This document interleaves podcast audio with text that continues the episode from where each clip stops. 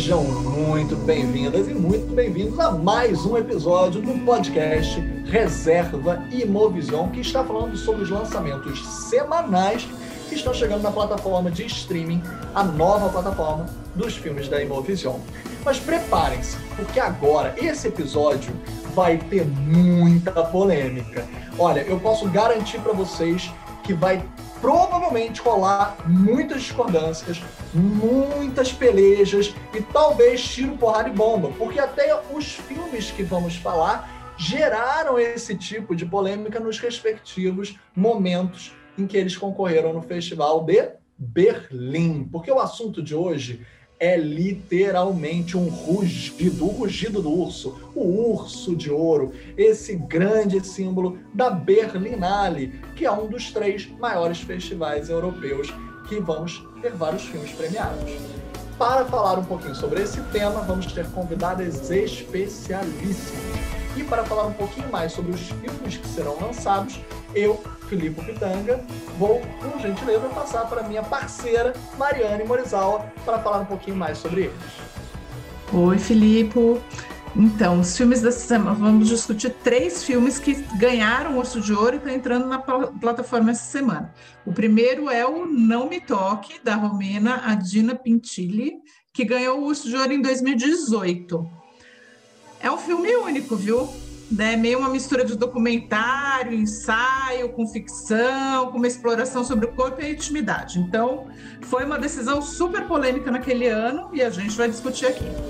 O segundo filme é o Táxi Teherã, do iraniano é, Jafar Panahi, que ganhou o prêmio em 2015. O diretor, ainda banido de fazer cinema pelo governo do Irã, se veste de taxista para falar sobre as mudanças e as dificuldades sociais e políticas no país. O terceiro é Corpo e Alma, da húngara. Vamos lá, que húngaro é aquela, aquela língua, né? Como o Chico Buarque já descreveu, é a língua do demônio. Vamos lá. Da húngara Diko Eniede. Desculpa se eu é, matei seu nome, cineasta, mas enfim, que levou o Urso de Ouro em 2017. O filme tem como personagens dois funcionários de um matadouro que se aproximam a descobrir que sonham os mesmos sonhos. Além de ganhar o Urso de Ouro, o filme também concorreu ao Oscar de produção em língua estrangeira.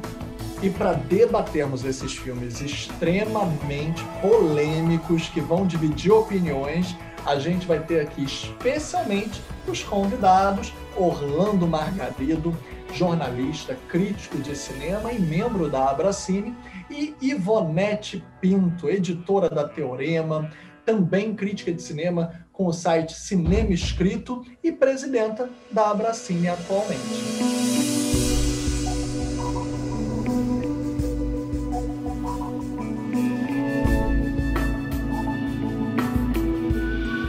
Bom, primeiro queria saber é, de vocês o que, que é né, o Festival de Berlim, que tipo de. Porque cada festival tem meio uma cara, assim. Então, qual que é a cara de Berlim, na opinião de vocês?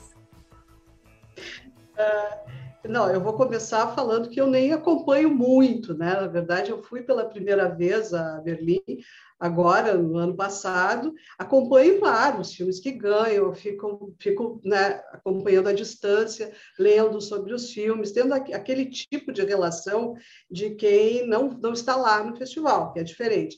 No ano passado eu, eu estive, inclusive encontrei, eu encontrei todos vocês lá, né, pessoalmente, das últimas pessoas que eu convivi né, ao vivo, depois voltando para o Brasil, a gente já, já entrou em clausuramento, né?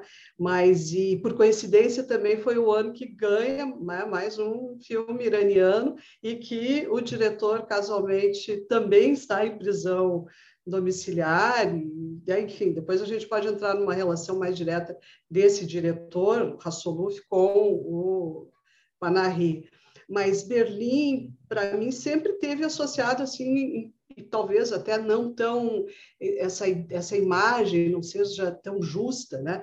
É, é, é uma ligação com o cinema político, com o cinema que realmente tem um compromisso, o júri tem um compromisso com o resultado final que leva uma ideia de um resultado mais político. Acho que nem todos os anos acontece assim, mas muitos anos se passa assim, até com o Padilha, a gente pode ter é, claramente essa sinalização, né? Quer dizer, não é o filme em si.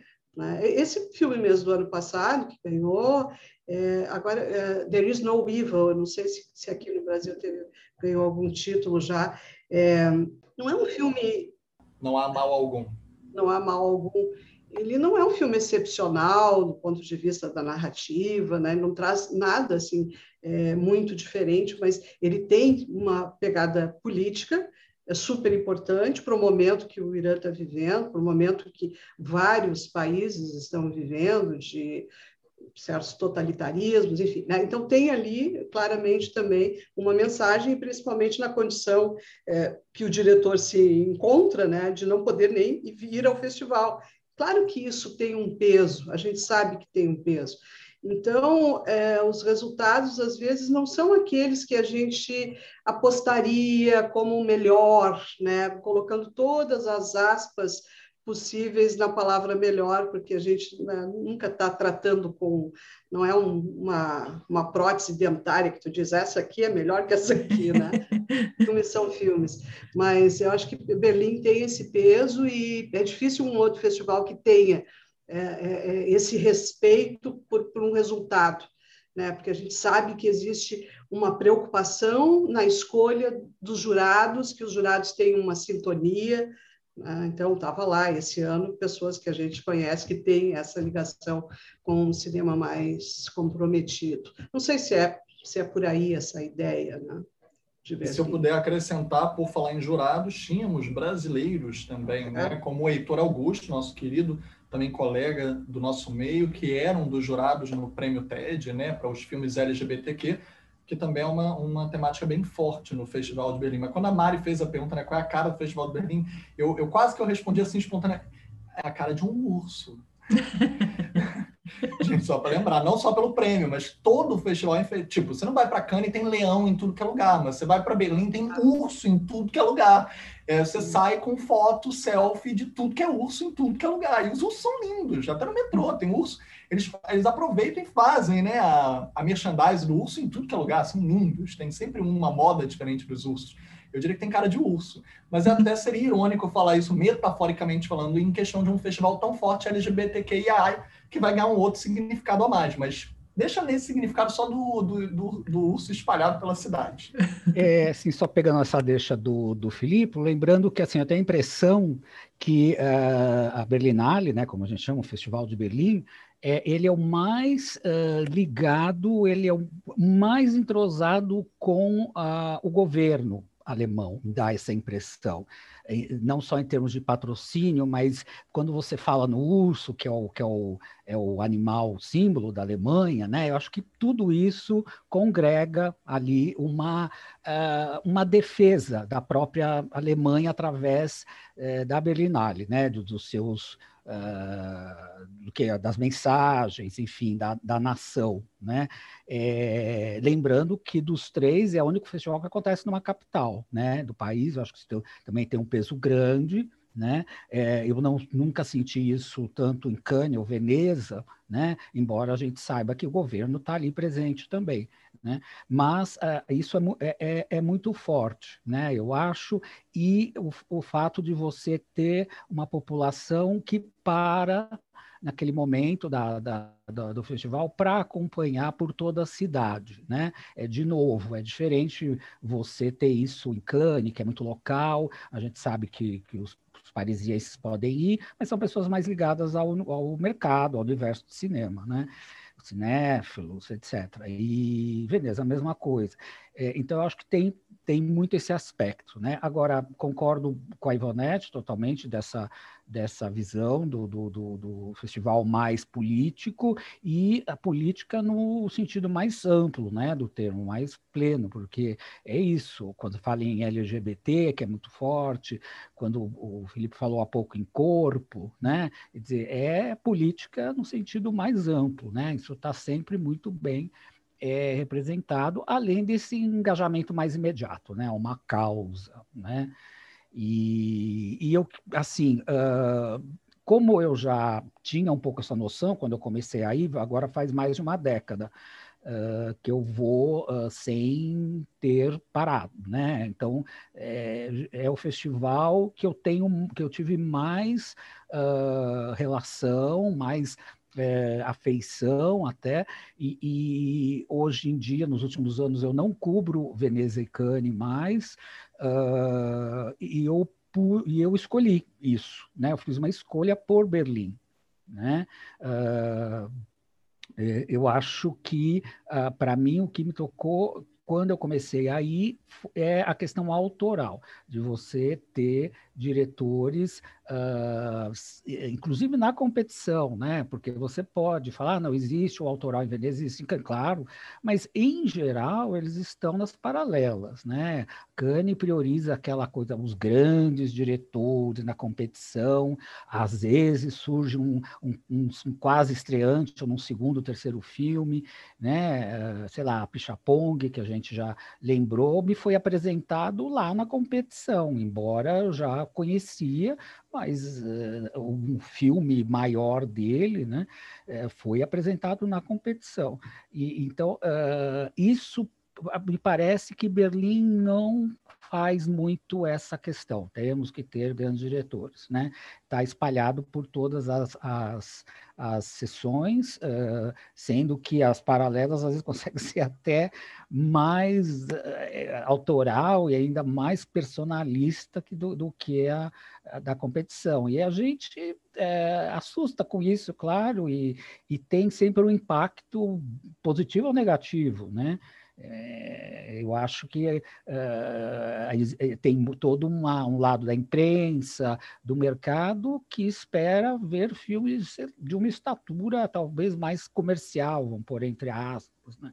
E realmente isso é mais difícil, mais raro. Então, é, para mim, Berlim se marca por isso, assim, por apresentar novos diretores, apostar uh, vai ser bom, não vai ser, mas está ali, né? E uh, uma coisa que eu sempre noto em comparação às outras competições, quando você chega no meio, até antes, vamos dizer, quatro, cinco filmes vistos da competição, você já começa a fazer relações, como os filmes têm uma, uma, uma relação entre si e aos poucos vai se formando um, uma temática mais ampla, né? Eu, eu gosto muito disso, acho que os críticos como nós gostamos de ficar vendo esse tipo né, de, de, de relação entre os filmes, né? mas é isso, para começar, eu acho que uh, é, eu tenho uma afeição maior com Berlim, como curiosidade, como, como profissional, mas também como curiosidade pessoal, de, de saber o que, que está ali, de desconhecer, né? Muitas vezes você vai à sessão sem saber quem é aquele nome. Você pode até pesquisar, eu, em geral, não faço isso, gosto de ir lá e não quero saber de nada, quero uh, e, e me deixar levar ali pela surpresa, né? Então é isso. E do café. Hum. É o nosso, né? É o nosso café brasileiro em Berlim. é o nosso verdadeiro café exportado. Puxa, quando filtrado. É, pois é, mas em geral o café bom é, é sim, mas é o brasileiro é, pa, é, filtrado pelo conhecimento italiano que está lá, porque é, mas gente, a gente está brincando porque quando a gente cobre Berlim a gente recebe café de graça, não importa o quanto a gente queira, quantas vezes a Ivonete brincou com a fila, mas a gente recebe café de graça o tempo quanto a gente quiser, a gente não para e o problema só é a fila. Mas eu queria aproveitar fazer corrigir duas injustiças que sem querer eu cometi. É, primeiro, um ato falho simples. Eu falei do Leão, eu queria falar de Veneza, sem querer eu falei de Cane, ato falho rápido. É, mas o que eu queria dizer mesmo é quando eu mencionei o Heitor, e aí vai a minha questão, né? Eu sem querer passei por cima do fato de que ano passado o nosso júri principal pelo Urso de Ouro também teve o nosso grande cineasta Kleber Mendonça Filho. Fui puxar a sardinha para o nosso meio mas, evidente, Kleber também é um grande crítico, além de cineasta. E, por falar nisso, vai a questão. É, nós temos uma relação muito próxima com o Festival de Berlim, não só nós quatro, digo, mas temos um número grande de críticos e profissionais, etc., que vão para o Festival de Berlim. Temos um número muito maior de produções brasileiras, tanto de longas metragens quanto de curtas metragens, presentes em Berlim a cada ano, cada vez mais. Tivemos o recorde de filmes no ano é, retrasado, e de prêmios também. e geralmente saímos com prêmios lá, a gente não costuma sair de mãos vazias de Berlim. Todo ano a gente costuma sair pelo menos com um ou mais prêmios. E também se deve ao fato que a gente também tem um meio, membro do nosso meio, um crítico, curador, presente na delegação estrangeira, que é o Eduardo Valente, que é um dos curadores de seleção do festival, que sempre está com um olhar atento para os filmes que estão lá. Então, é, eu acho que uma próxima questão, antes da gente adentrar nos filmes escolhidos, né? Vocês sentem essa relação, até mesmo em relação, não só à nossa cobertura, mas em relação ao que o Orlando falou, um desenho curatorial interessante que costuma se formar lá, até pelo lado politizado, de nós estarmos muito próximos com o cinema brasileiro, da mensagem que todo ano essas edições querem dizer. Vou pedir para a Ivonete começar, até porque, como o cinema iraniano é um cinema muito próximo, também dos estudos e pesquisas da Ivonete, é um cinema muito presente em Berlim, ganhou mais de um urso, só em menos de 10 anos de diferença, ganhou mais de um urso de ouro. É, você acha que essa questão política atrai também as nossas produções para lá? Eu acho que sim, e, e, eu acho que talvez seja até uma coisa um pouco mais ampla do que um pensamento curatorial que de fato existe, né? mas é, tem um, um, um, entorno de estrutura. É, indo assim nos últimos anos em alguns outros festivais, eu vejo que é, Berlim tem uma assessoria de imprensa também que é muito amiga, amigável, né? A gente consegue é, se comunicar. É, eu acho que o credenciamento, embora eles possam, né, não ficam dando refeições, hotel, essas coisas, mas eles é, credenciam num processo que eu acho muito profissional é, e, e, de acesso. Foi essa experiência que eu tive, né?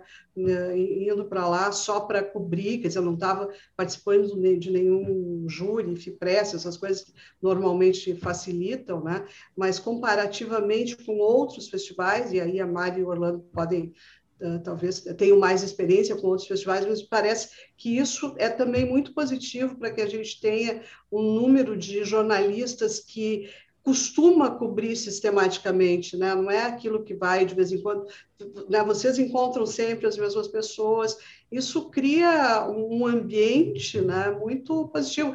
E a gente que, que não vai todos os anos fica já esperando, porque sabe que vai ter a cobertura dos críticos que a gente está acostumado a ler. Então, é, é, é uma coisa que que é sistemática, e eu acho que eles conseguem fazer muito bem e, e, tem a ver com talvez isso que o, Orlando falou, né, de ter essa vinculação com o Estado, de ter sempre um orçamento que não é, não é tão flutuante quanto outros é, festivais. Então, me, me, parece que vai também por aí. É, eles têm a, a equipe de assessoria de imprensa, inclusive, está lá há anos, né? Pelo menos desde que eu cubro é a mesma, entendeu? Isso faz diferença e são, e são simpáticos, né? Porque tem assessores de imprensa do festival que é o, são os horrores.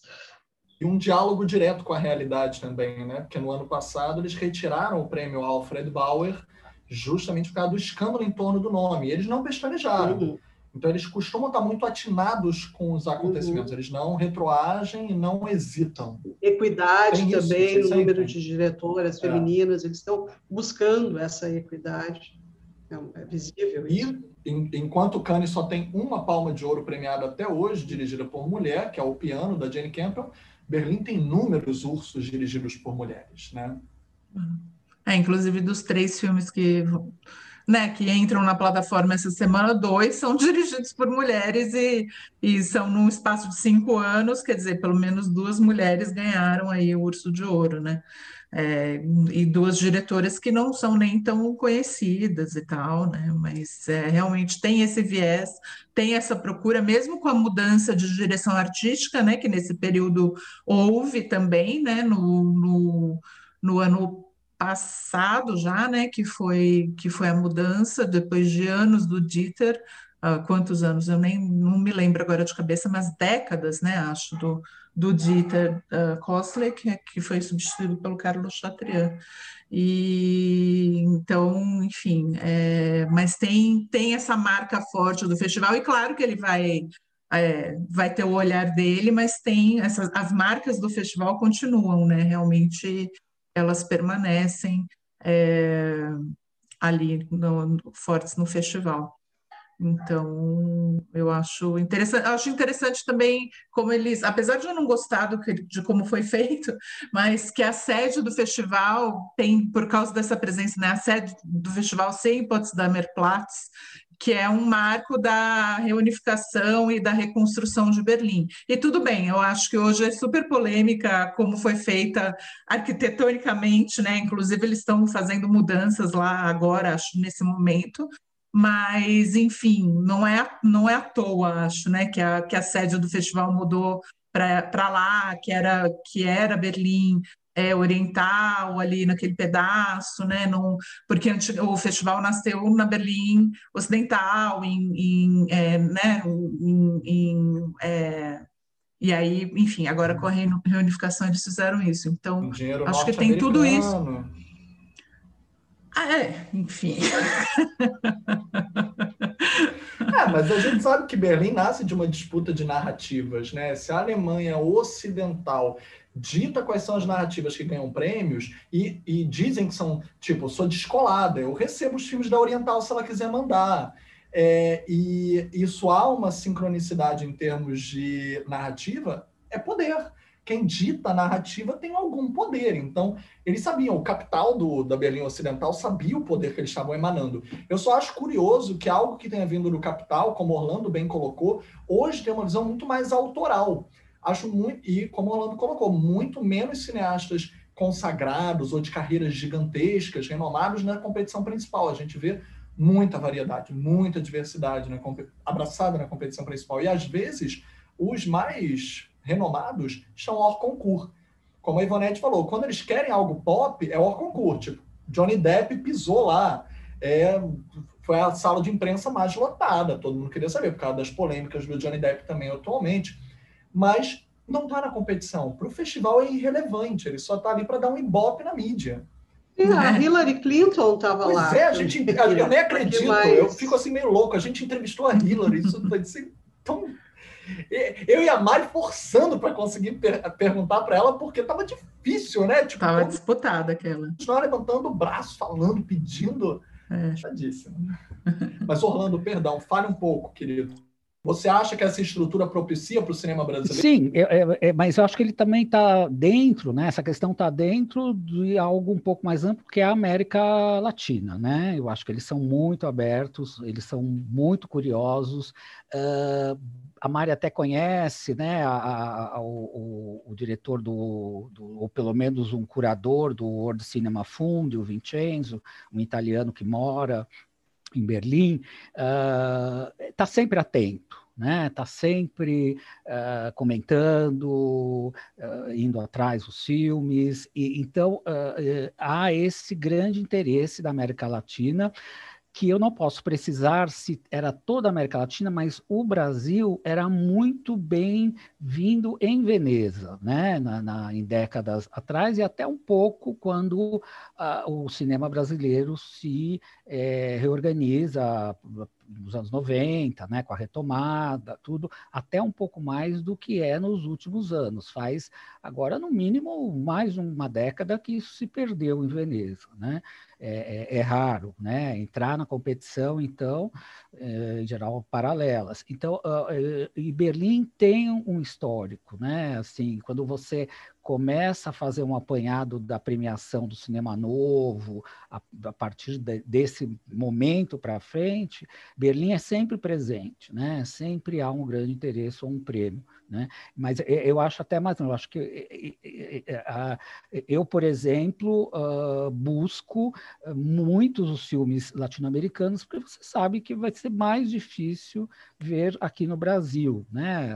Uma produção ainda eh, de pessoas eh, iniciantes, né? Alguns, claro, alguns diretores já estão, a gente já já está acostumado aqui, mas mais novos assim, é, Berlim tem, dá, te dá um grande painel, né? te dá um bom painel de, de tudo isso. Então, concordo, acho que o Brasil tem esse, esse aspecto, sim, acho que ele tem essa relevância lá, e agora até seria interessante a gente pensar que os filmes brasileiros que entram na competição, não necessariamente eles têm um apelo muito significativo dessa coisa política do engajamento, né? Claro, você pode uh, falar do, do, do Tiradentes, do, do, do Marcelo Gomes, que, que Joaquim, né?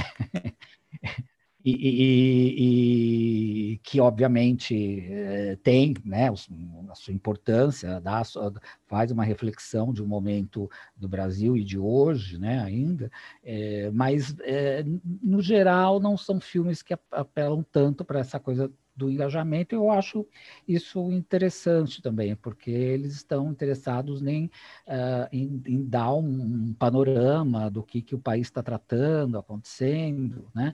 Uh, enfim, então, acho que é isso. Eu acho que valorizar novas gerações, né? Eu acho que no sentido mais geral, o Talent Press é uma coisa, acho que muito única em relação uh, a, a, outros festivais, né? Ao sistemático que no Brasil tem uma organização, né? Pelo Pedro Butcher, que ele organiza uh, esses candidatos, né? Jovens críticos de língua portuguesa e é um investimento que, que eles fazem com o Instituto Goethe e tal, quer dizer, é, é aquela coisa da estrutura estatal mesmo também é, apoiando, né? E, e, que tem um norte. A gente consegue enxergar isso, né? E apoiar essas novas gerações, tanto de cineastas quanto de críticos, isso tem um sentido, que é um sentido político também, né? Mas que, é, assim, no limite, ele está valorizando quem está se formando. Isso cria um vínculo Imagine um, um, crítico, né, que jovenzinho e tal, que faz uma oficina e que passa por uma seleção e acaba conseguindo ir para Berlim, ele, essa pessoa fica com um vínculo ali que é quase eterno, né? Ela vai estar sempre tentando fazer de tudo, né, para sua produção ser merecedora e voltar para Berlim. Então, Acho muito legal. Só lembrando para os nossos ouvintes que estiverem interessados, para além das inscrições em Berlim, o Festival do Rio também é uma ponte do Berlinale Talents que o Pedro também organiza do lado de cá. Então, estiverem mais interessados, é, aqueles que estiverem, procurem o Festival do Rio, procurem o site, procurem o próprio Pedro Butcher, e as inscrições devem abrir ainda esse ano, porque o festival deve ter uma edição esse ano, não teve ano passado, por causa da pandemia, e próximo Berlim, idem. Então, procurem, é interessante conhecer esse projeto, como a Ivonete colocou muito bem. Mas eu acrescentaria, Orlando, talvez as micropolíticas, justamente porque existe uma força muito grande identitária e eu acho que nós temos muitos filmes fortes. Nós temos um, um new queer no Brasil muito forte no cinema LGBTQ, que é muito bem recebido em Berlim. A gente costuma ganhar, inclusive, o prêmio, seja de ficção ou de documentário.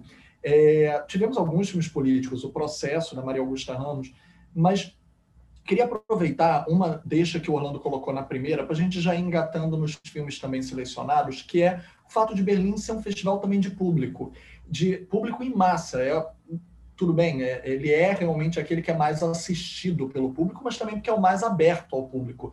Todas as salas da cidade, além, para além fronteiras, também tem alguns projetos de alcançar alguma democratização de acesso ali para além das salas principais. Então, é interessante pensar o quanto a gente tem uma acolhida internacional, que a gente viaja para lá para ver nossos filmes, outros filmes, então, também é uma janela nesse sentido. E aí eu queria já ir partindo para o táxi Teherã e pensar, será que esse diálogo com o público, com o que está acontecendo, não só com a mídia, não só com a, a, a plateia especializada, ajuda a impulsionar que essas histórias tenham um extra-campo, que a gente saiba o extra-campo? E aí eu penso, pergunto, Taxerã é um filme lindo, eu acho que deve ser unanimidade aqui na nossa mesa.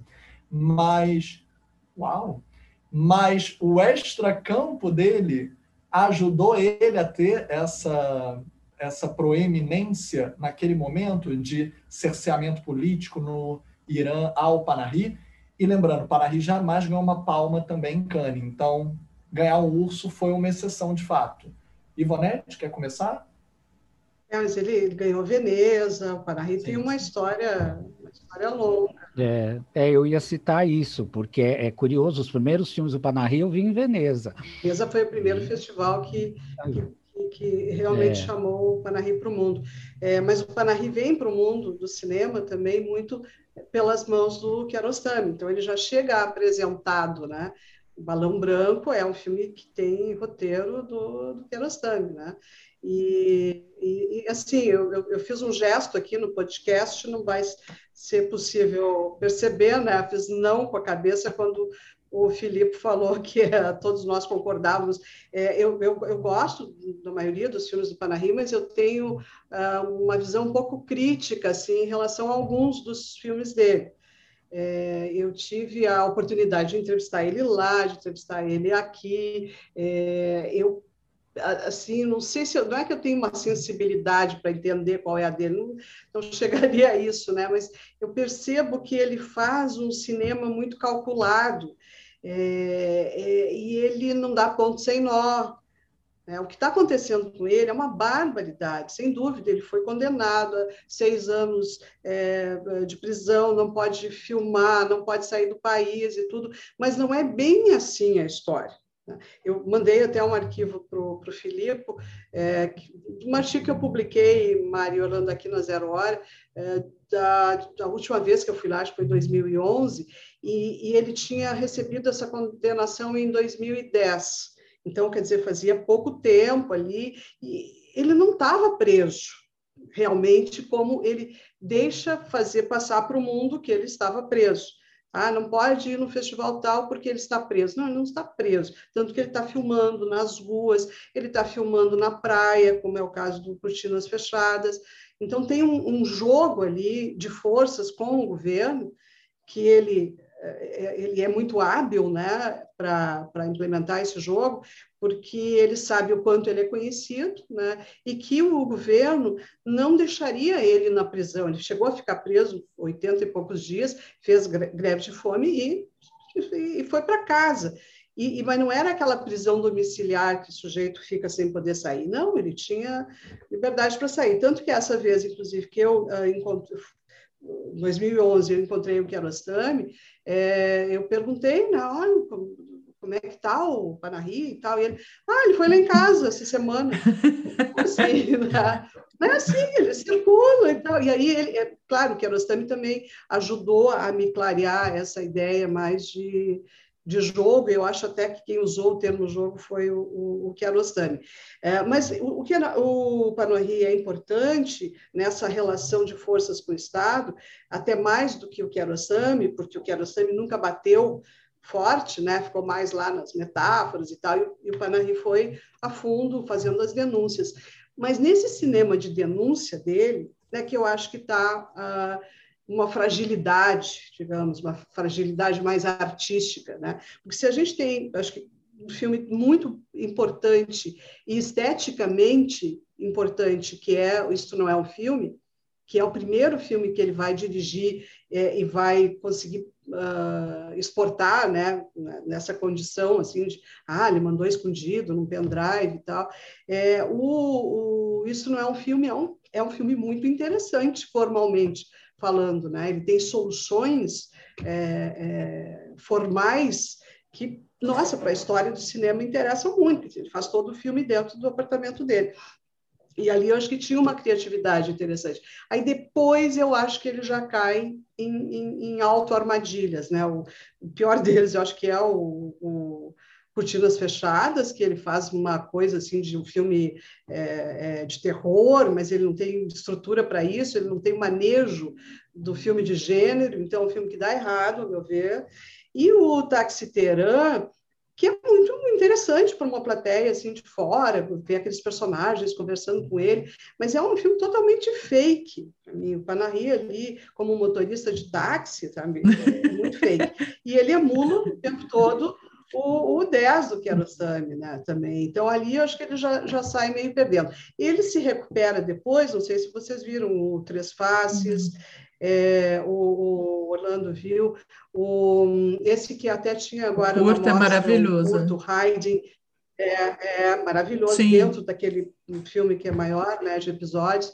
É, e aí, aí sim tem uma coisa que mesmo ele manipulando a questão da, da, do que é ficção, o que não é ficção, ali ele está mentindo claramente, tem uma encenação muito clara, mas isso não importa, importa porque ele está fazendo um filme é, é, grandioso, né, no sentido de estar tá mostrando uma mulher que de fato não, não pode cantar, mas ele não, não usa um, artifícios forçados, digamos assim. E um outro que eu gostei também, que é anterior ao Três Faces, é o Peraí, deixa eu ver. É o táxi. Eu... Antes três faces é o. Fa... É, o...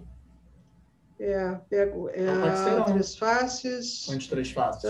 Antes de três faces é o táxi Teran. Antes cortinas não, fechadas, e isso não é um filme. Hã? E os curtas.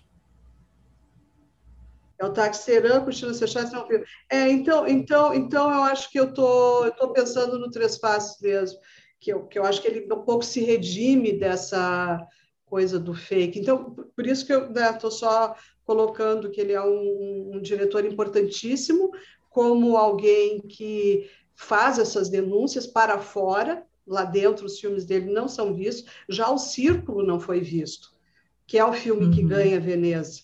Né? Porque ele, a, a, e na época também foi uma coincidência, eu tive lá um, poucos meses depois, foi em 97, 98, 98, e ele, uh, o governo mandou que ele fizesse 18 cortes no circo, 18.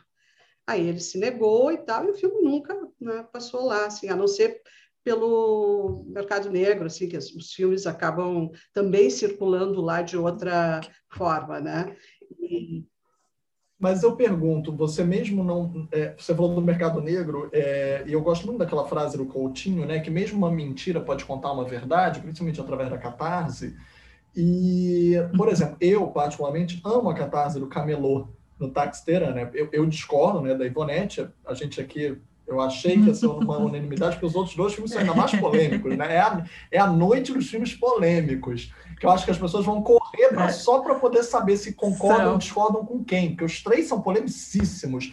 Tipo, tiveram brigas em sessões em Berlim, a gente vai falar, mas o Taxteran, eu acho que ele tem umas catarses muito interessantes a partir da mentira. Uma delas que eu gosto muito é a do Camelô, quando ele conversa com o Camelô e ele assume uhum. que o cinema dele só é visto se for pirata no próprio Irã ele, e é uma cena muito próxima também da do Gia, né? já que você citou os curtas-metragens, o projeto de curta-metragem que a gente viu ano passado na Mostra de São Paulo, também tem o curta do Gia Zanquet no mesmo projeto, né? E que é um filme também que eu, eu gostaria de morar naquele curta.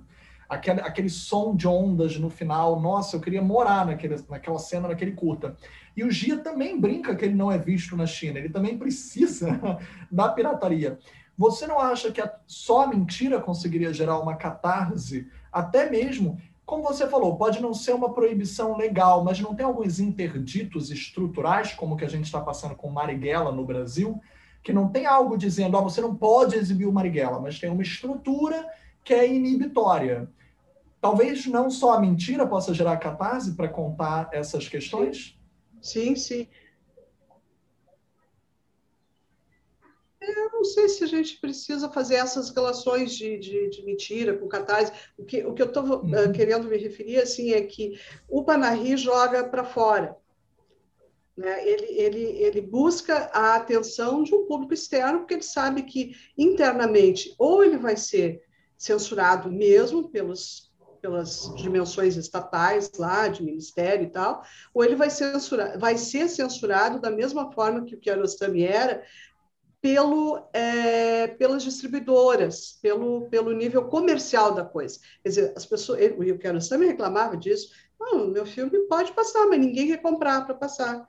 Claro, um filme como Xirinho. 10 não tem apelo. Né? Um filme como o Five não tem apelo, os filmes não são compreendidos né, como outros, né, uh, outros diretores, que aí a gente vai, vai pode partir para vários outros exemplos, é, como Magid Magid, né, que tem, por exemplo, uma, uma relação com o mercado uhum. interno uhum. que é diferente. Né? Então é isso que eu sempre eu fico sempre é, com o pé é. atrás com o Panahi, né? qual é o jogo dele agora. É, até o filme aquele Fora de Jogo, né? Fora de jogo, é, das meninas, lá, dizer, ele reúne uma série de situações é, pensadas de um país que não existe. Ah, o círculo também é, é, são situações que é, eu não estou falando que aquilo que ele está dizendo ali também seja mentira, não, mas é quando tu reúne só isso e faz um recorte como se o país fosse isso, é, eu acho bastante maniqueísta e, e não me agrada. Né? Então, é, para turista são, ver. são essas comparações. Para turista ver. O arquétipo que o, que o estrangeiro é, acha que é. Eu é. agora estou super ansioso. É, e que é importante. Né? Eu também não estou dizendo que, se não fosse ele fazer isso, não haveria a atenção que há. Né? Não, não, talvez não tivesse acontecido esse prêmio agora recente Uhum. para o Mahmoud uh, lá, esse There is no Evil, se não fosse toda essa história pregressa de resistência né, é, do, do Panahi. Olha o que era a Juliette Binoche chorando lá, É fiel. né, pela ausência do Panahi.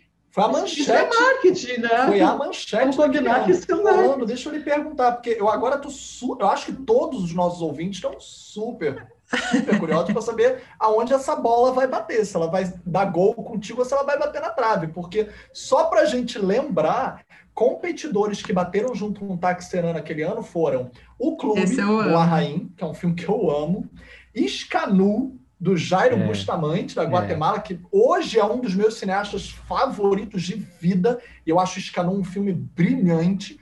Aferim, do Radu Jude, que também é um baita filme, e 45 anos, né? Que é o filme que a Charlotte Rampling leva a melhor atriz, merecidamente, um baita filme, para além também do Botão de Pérola, do Patrício Guzman. Então, assim, filmes gigantes estavam naquele ano, com muitas linguagens variadas. Taxeran É. mereceu? Sim, Eu me recuso a responder essa Não, assim, num mundo justo, até por causa da questão das minorias, eu iria amar um Scanu ganhar o Urso de Ouro, mas é um filme Ah. guatemalteco, nunca Ah. que ia, jamais que ia ganhar com aquilo. Porque Eu acho um não? filme brilhante. Ah, naquele momento, eu acho que não. Naquele momento, não. Hoje o Jairo está com outra visibilidade. Sim, mas eu acho acho que que o filme ele ainda forma. não tem a estatura para um prêmio principal, né? Eu acho que também é isso. Eu gosto muito do filme, mas para mim é, é aquilo que eu falei, um, um festival que não está- que arrisca e, e que não pensa duas vezes em colocar um diretor estreante né, na competição eh, de um país eh, de- eh, desconhecido, a gente da América Latina tem dificuldade de saber, de entender, de saber ah, o que, né, que contexto social está aquilo, porque a gente, a gente sabe um, um pouco, porque são realidades similares Uhum. daqueles países ali, daquele trecho ah, da América Latina ali. São, a gente sabe os problemas, mas é, é- é isso. eu lembro, eu entrevistei ele, eu lembro que grande parte da conversa foi ele ah, contextualizando a coisa, né? E, e, e aí ah, ele para os filmes ah, eh, depois, né, da sequência, ah, dois filmes feitos praticamente no mesmo ano, né?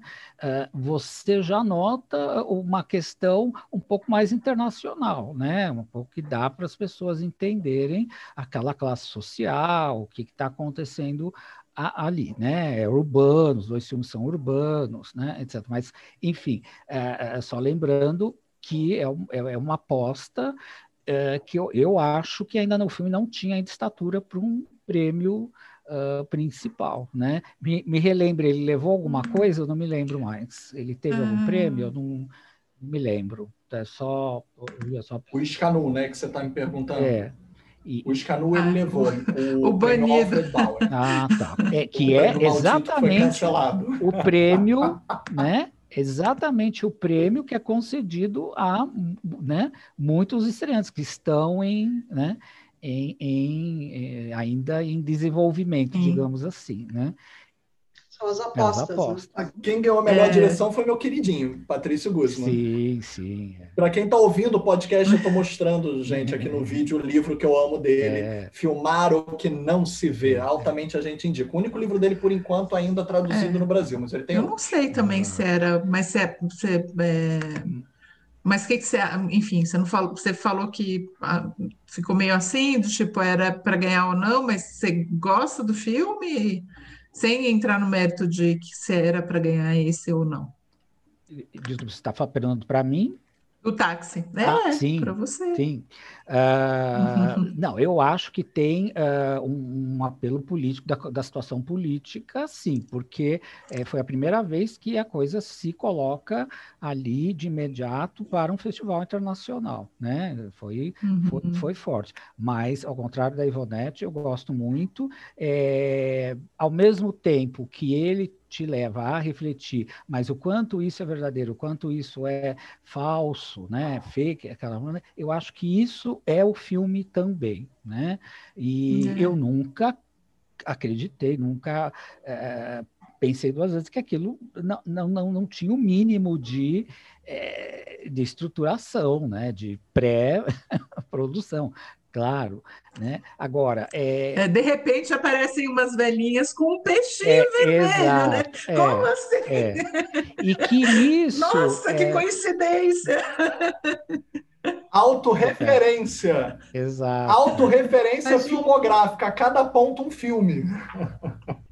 10 do Kiarostami também não, claro, tinha né? toda essa construção, gente. Isso não é. A questão é uhum. vir com algo original, né? E como ele sempre foi tão colado ao, ao Kiarostami, a história dele, uhum. eu acho que ele podia ter feito alguma proposta um pouco mais original. E ele consegue essa originalidade, acho, quando ele envereda por uma coisa um pouco mais documental, que envolve uhum. uma pesquisa de campo, ele vai atrás dessa menina é. cantora tudo ali também é muito encenado, dentro de um carro também, uhum. né? O artifício do, do, do, carro, uhum. né? De novo sendo usado, mas é, é importante nesse cinema, né? E, mas eu acho que ele atinge uma outra um outro patamar de, de inventividade ali. Né? E às vezes a gente tem também umas coisas assim implicantes uhum. né? com, com alguns filmes quem sabe daqui a alguns anos, né, eu possa rever e voltar atrás, mas é a, é a minha impressão, eu só vi o filme Não, é, eu entendo. fiquei com essa impressão. Não, é, eu acho que, enfim, ali, aquele ano tem outros filmes que eu gosto. Vitória não é um deles, hum. tá? Por favor, eu de... não gosto é. desse filme. Esse filme acho que até tá na plataforma, mas eu não gosto. É, é o plano também... Ah, sequência ah, de gente idiota. Não né? aguento né? aquele filme. Sequência. Só tem gente imbecil, mas enfim. Não suporto esse filme. É, mas incrível, só, tecnicamente, vejam ok. Filme. É. Ouvintes, vejam o filme mas... para tirar dúvida. Em termos técnicos, ele é incrível. É, mas povo é, mas 45 filme. anos é a muito melhor, por exemplo. Pelo menos tem a Charlotte Rampling maravilhosa no filme, enfim, vale a pena. Eu não, não vejo nenhum outro que, ah, poderia ter sido um, poderia ter sido outro, mas eu, eu gosto do filme, eu concordo com, eu, eu entendo e concordo né, com, com o que a Ivonete fala, que sim, é um pouco. É, não é super inventivo, é um pouquinho forçado, né? Porque é óbvio que é o. Mas não é só o artifício, porque ele já usou né, esses artifícios de, de, de meta, né? É, de se autorreferenciar também em outros filmes, claro. É uma marca desde, desde o começo, na verdade, né? E às vezes tem uma certa graça, eu acho, quando vem a sobrinha, por exemplo, eu acho, eu acho, é, eu acho é gracioso, de certa forma, a sobrinha que ela mesma fala que ela está parecendo a menina do espelho, né? Que é a menina do, do, do balão branco, mas enfim. É, e em outras frases, quando chega as velhinhas com, com peixe vermelho, eu já, já acho um pouco muito. já acho um pouco assim. Ah, tá, entendi, né? Mas, poxa, peraí, um Mas, é, é, menos, talvez. Eu acho que são, são lances que têm a ver com uma tradição uh, dos, de um cinema iraniano, e, e, muito dele, que existe algo uh, é, fora da realidade, né? Uma coisa da fantasia, da poética, que é muito própria. Né? Se a gente pensar no que é o balão branco, é, sabe, você também fala, bom, como, que criança é essa, numa, numa cidade ali é. como Teherã. Quer dizer, é, existe esse deslocamento, eu acho, assim, um pouco acima da, da realidade bruta, né? Então, nesse aspecto... Sim, parece acho... realidade, mas não é, é né? É. Assim, e, e, e, o táxi, acho que ele tem isso, ele vai pegando a, a situações de representação da sociedade uh, iraniana e do cinema iraniano. Quer, dizer, as coisas ali convergem. Então, você tem uma realidade bruta, então tá lá Camelô, que é uma coisa que qualquer cidade grande tem. E aí entram as, as senhorinhas com o peixe saindo do esquadro ali, né, da, do realismo. Né? Então, é, é, é nesse sentido, se, o, quanto isso é, vai ou não para essa é, manipulação, né, é fato, não é, é fake, não é, uh, para mim está totalmente dentro do cinema dele. Eu, eu, eu vejo isso. Agora, as, as informações que a Ivonete traz da, da, da, da, de, de, da, da realidade dele uh, podem ser, né, me parece, uh, um pouco reveladoras, embora eu sempre entendi assim, que houve uma prisão em algum momento, depois ele passa a ser, sofrer um cerceamento e ficar em casa né? Uhum. Uh, não sei se a tornozeleira eletrônica não chegou ainda no Irã, mas, enfim, eu acho uh, que provavelmente ele não pode se colocar como uma pessoa pública, como uma pessoa política. Né? Não, ele, ele, ele circula, ele circula livremente, ele não pode, é o passaporte dele que é retido, ele não pode sair do país. E mesmo quando ele estava proibido de filmar, todo mundo sabia que é. estava filmando. Exato, pode sair do país. Então, né? então, é esse jogo que, ok, né? Ele de fato foi preso, como eu disse, uhum. 80 e poucos dias, e acabou Sim. fazendo uma greve de fome. Assim como agora está preso o. Que o, ganhou o, a palma. Assolov também. Ele está nessa prisão chamada, é, chamada prisão domiciliar. Foi preso um dia depois do urso. Ele fez aquela coletiva Sim. à distância foi um, as manchetes fizeram questão de divulgar dessa forma. Ele ganha o urso, ele é o último filme da competição. A gente viu a polêmica, a gente teve muita sorte, inclusive, de ter a Ivonete, que entende um pouco mais, porque a partir do momento que a coletiva acaba, a discussão continua. Só que eles estão falando em iraniano. Evidentemente, nós, réis mortais, não entendemos a língua. E a tradutora oficial, no momento que acaba. Farce. É, farce, farce. Perdão, perdão, perdão, farce Desculpa, gente, ato falho. É, em farce, é, a, a, tradutora para de traduzir, porque a coletiva acabou, mas a discussão não acabou. Todo mundo continua a gritar, todo mundo continua a falar. E a gente teve sorte da Ivonete entendeu um pouco. A Ivonete traduziu para a gente. É, algumas pessoas lá também. Não, eu não entendo, Filipe, não. Aqui isso é uma manipulação da tua parte. Eu não entendo. eu apenas eu estava conversando com ela em inglês de uma coisa que a gente estava se entendendo. Ah, que quando eu cheguei eu ouvi você. Não, pelo amor de eu, Deus. Eu estava mil com ela, é, mas. É fato parcial. Eu, eu, peguei a fração. Quando eu peguei você já trazendo a informação para nós, achei, nossa, ela conversou diretamente em farce com eles. Aí eu estava ainda sem admiração por você, é gigantesca. Não se preocupe que o farce não mudou nada. mas quando você chegou para nos trazer, eu achei, nossa, a Ivonete conseguiu essa exclusiva, porque as pessoas estavam falando no, lá longe, né? A discussão continua em farce. Mas tem essa questão. É, brincando até com isso, tem uma coisa farsesca daquela coletiva ter sido um escarcel, ter sido um. Quando, quando aconteceu. Quando, foi realmente. Quando aconteceu, a gente percebeu: o filme não tem como não ganhar, é este o ganhador. Porque roubou o festival. E aí, no dia seguinte, quando eles recebem o é. prêmio pelo filme, não veio o diretor, porque ele já não estava lá, a filha dele mora ali, porque estuda ali também, estuda na Europa é, é atriz do filme, etc. E aí as manchetes disseram: diretor que ganhou o Urso de Ouro é preso no dia seguinte, por questões não da coletiva, evidente, mas que já estavam em andamento pelo filme que ele fez, pelo que é. ele fala. Quando, ele quando houve a prisão, quando houve a prisão do Panahi lá né? em, Perdão em 2009, porque uh, teve a eleição, né? Tanto o Panahi quanto ele apoiaram o candidato de oposição. Aí, na reeleição, ganha, ganha o Ahmadinejad, que, por sinal, por coincidência, ontem foi anunciado que ele está de novo, né, botando a candidatura dele lá, fazendo a inscrição. Mas, enfim, todo, todo esse rolo né, acontece com a época do Ahmadinejad, e, e, lembram das passeatas que tinha, aquelas coisas todas. E, e o, o estaria fazendo um filme e o Mahmoud também estaria filmando.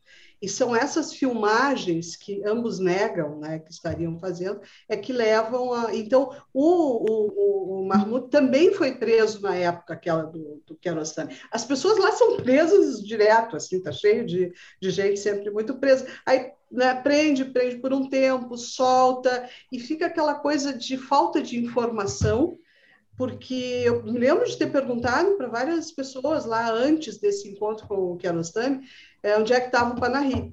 Se ele estava em Evin, que é aquela prisão assim super, né, coisa mais horrível que tem, e algumas pessoas disseram, ah, sim, sim, ele está em Evin. E depois eu vi que não, que não estava. Então, quer dizer, lá as pessoas não têm também informação sobre o que está acontecendo, porque os jornais, a imprensa toda é absolutamente é, censurada, né? Então... A falta que faz a imprensa livre, é. né? Não, quando fala aqui né, do cerceamento, não, lá realmente a coisa é, é horrível. Mas o, é, a mesma internet, né, não é assim livre como a gente pode imaginar. Eles têm, têm internet, têm celular, mas têm controles. E, e, agora, por exemplo, a notícia que se tem é que esse diretor ele, simplesmente ele não pode sair do país, é só isso. Agora, Uhum. Centenas de pessoas não podem sair do país por vinculações né, é, políticas, né, de ordem uhum. política mesmo. Então, é, não é algo sobrenatural isso que está acontecendo com ele. Vamos ver como é que ele vai se sair nos próximos filmes. Se ele seguir o caminho do Panahi, ele vai continuar fazendo filmes e mandando para o exterior. E vai ter uma visibilidade, um interesse do exterior em função é, é dessa falta de liberdade dele. Uhum. Mas é, eu queria lembrar também que, uh, ah, para eles, eu, eu, entendo a sua colocação, de que os cidadãos também, uh, várias pessoas são presas, etc. Mas no caso deles, há um cerceamento é, que prejudica muito a carreira deles, né? E o, e o Panahi mais ainda por já ter essa grande trajetória, que é poder filmar no exterior, né? Que é uma coisa que aconteceu com o Kiarostami, né? Quer dizer, ele passa a ser um diretor internacional, né? No momento, e aí eu não, não tenho detalhes para imaginar uh, em em que momento, se estava num momento melhor ou não do país para ele fazer essa transição, mas como você disse, os filmes dele não, os filmes dele não costumam ser tão uh, né, provocadores para nunca, as nunca autoridades. De, né? Nunca foram de enfrentamento. É, é exato, a base da metáfora ali. Exato.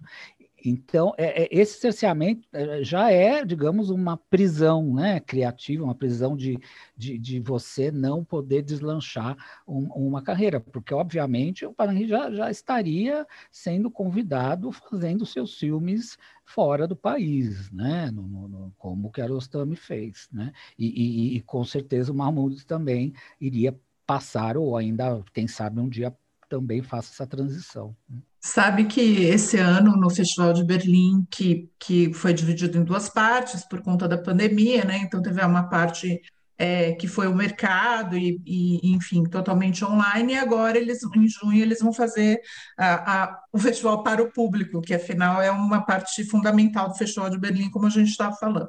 Tinha um, filme iraniano, que é a balada da vaca, da, da vaca branca, se não me uhum. engano, meu Deus, Ballad ah, of Cow, é isso mesmo. Que é um filme, filme iraniano, também sobre pena de morte, coincidentemente. É, coincidentemente não, né? Porque é uma questão, afinal, no Irã, obviamente, né? De, de muita, muitas pessoas são condenadas à morte. E, e aí teve uma entrevista assim, nesse sistema de Zoom. E aí, quando eu até fui eu que fiz uma pergunta um pouco mais, né, sobre como é filmar e como é mandar esse filme, como é... Aí caiu a, a ligação. Coincidentemente uhum. ou não, né? Bem na hora, assim, eu fiz a pergunta, eles começaram a responder, puf, caiu. Aí voltou, depois de uns cinco minutos, demorou bem, assim, voltou, E aí foi, eh, os diretores é, falaram que é isso, assim, até eles conseguem fazer o filme, a questão é depois exibir o filme, porque eles precisam da autorização para fazer e da autorização para, né, e, e, é possível que eles tenham problemas, né, com o filme sobre pena de morte também. Deixa eu contar um, um episódio rapidinho dessa última vez que eu fui lá, que foi, então, pouco depois da suposta prisão, né, do, do Panahi. É, por acaso eu fiquei sabendo que o Kiarostami iria dar uma palestra num evento. Aí, porque eu estava com um diretor lá, um documentarista, ele me levou junto. Um ambiente enorme, era um, um lugar realmente, um auditório muito grande, lotadérrimo. O Kiarostami iria mostrar um filme chamado Eggs, que é um curta, acho que nunca passou por aqui, e ia falar com as pessoas né, do auditório, assim, um auditório de jovens, sobretudo de jovens, estudantes e tal. E aí falo, falo, falo, eu ali no meio. Aí eu pergunto para o meu aluno, assim, para o meu aluno, para o meu amigo documentarista, se eu podia perguntar é, sobre o Panahi. Aí ele disse, olha, tu é a única pessoa nesse auditório que pode fazer essa pergunta. Aí eu tá, me enchi de coragem, tava pedi o microfone, fiz a pergunta, achando que o Kiarostami ia ficar em cima do muro, que ia desviar, porque era um, era um evento oficial, né? Todo mundo na mesa ali, alguma autoridade, sei lá quem, quem é que estava ali, secretário de cultura, coisas assim. E o Kiarostami foi muito firme, foi disse, olha, eu nunca vi uma situação dessas acontecer, de uma pessoa é, que não tinha um filme, ser acusada de que fez um filme, é, e ter todo esse cerceamento. Ele, ele foi deu uma resposta muito firme. Aí, nossa, todo mundo, a minha pergunta foi aplaudida, a resposta dele foi aplaudida, foi uma, uma ovação no auditório. No outro dia, sai, eu compro um jornal lá que tem é, em língua inglesa, né? E tem a cobertura desse evento. Tinha meia página, foto com tudo, foi um evento importante. Essa pergunta não saiu na, na reportagem porque já houve ali uma censura interna até do, do jornal, estou imaginando, né, que não, não passaria essa história. Então, foi uma história de um depoimento público do Kiarostami, mas que não foi público ao ponto de mais pessoas saberem, a não ser aquelas pessoas ali do, do auditório. Então, as coisas acontecem muito assim, né? muito por baixo do pano, é, as, as pessoas da, da cidade, uma cidade grande como Teherã, elas sabem mais ou menos o que está acontecendo, mas elas nunca sabem, é, elas nunca sabem a fundo né, e em detalhes, porque tem esse tipo de censura estatal. Só um, um episódio ilustrativo né, envolvendo o nosso amigo é, Panahi. É, é, é, que é a mesma questão, não é muito diferente, né, de quando a gente vai conversar com. É, é muito estranho, por exemplo, quando você vai conversar com os diretores chineses, da China continental, né, e, e e da Rússia, né, também, aliás, é, é todos, assim, todo mundo pisando em mil ovos, sabe? Não é uma coisa que você, para você conseguir uma resposta ali que não, não vai, eu entendo. Indonésia, claro. Filipinas, né, todos esses países é, controlam, controlam sim, direto. Sim, não só, né? Enfim, acho que tem muitos, né? Que ultimamente a gente, claro, é, são cine cinematografias fortes e, e, então é super complicado, mas, mas eu acho que o Kiarostami, provavelmente, pela posição dele, também tinha, né? Cacife para falar, ele não ia ser preso por dizer Exato. aquilo. É, mas, ao mesmo tempo, isso não é Exato, complicado. É, exatamente. Mas isso acho que acontece bastante mesmo. É... Mas ele também tinha um grau de intocabilidade, o, o Abbas, um pouco. E ele poderia falar, só que não existiria. Então, não está nos... It's not on the record. É. Não está nos registros. É. Então... É, ele falou para ser, né? Registrado. Sim, sim, imagina. Acaba imagina. que... É. Eles fazem não estar. É até uma coisa estrutural, né? Queria aproveitar, gente. Mas ele sempre falou que ele nunca foi censurado. Eu imagino. Diferente do Canary, que, tá, que assim, ó, só o filme vai ser liberado com tantos cortes.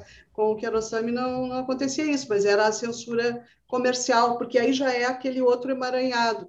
Ele nunca sabia se de fato o, o, o dono lá do, da distribuidora é, não queria problemas com o governo, né? E não, não o gosto de cereja, né? O gosto de cereja, poxa, é, ganhou lá o Cane, né? Dividindo com acho que foi o Takeshi Kitano naquela época, né? E, e aí ele não foi lançado também, porque tinha um interdito mas que era muito amorcegado lá, a história do suicídio, né, que é um interdito islâmico, e, e aí o filme não é lançado. Ele disse, olha, ninguém me proibiu o filme de ser lançado, mas nenhum uh, distribuidor está com interesse.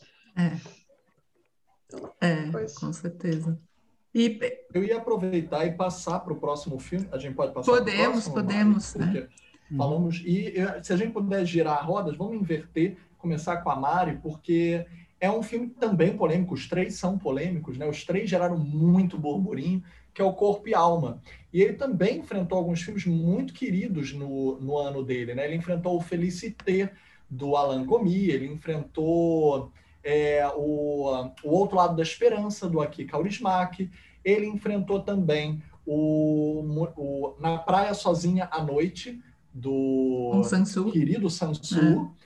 E ele também enfrentou uma mulher fantástica, que curiosamente só ganhou roteiro, né? Era um favorito para ganhar melhor atriz que perdeu para Kim Min Hee do Sansu, mas ganhou melhor roteiro e com um prêmio menor, entre aspas, dentro do festival, ele ganha o Oscar no ano seguinte, que não é tão recorrente acontecer. Você acha que o Corpo e Alma ele cresceu por alguma razão ou, pelo, ou pela própria polêmica dele, que tem toda essa questão que vai falar sobre. A gente está falando também de alguns interditos, como a Ivonete, a gente não vai spoiler, mas o filme tem alguns interditos, digamos assim. Você acha que isso ajudou o filme a crescer e é... também ser dirigido por uma mulher e etc? Eu, assim, eu acho que esse ano, particularmente, não foi um ano é, extremamente, assim, ó, da, da, da competição é, em Berlim, que apesar de isso, eu gosto muito de vários filmes aqui, esses que você citou certamente, e talvez eu até preferisse esses filmes ao, ao Corpo e Alma. É, em alguma medida, enfim, é, eu acho que todos eles podiam ter sido premiados. Eu não sei, o, o presidente do júri aquele ano foi o Paul Verhoeven.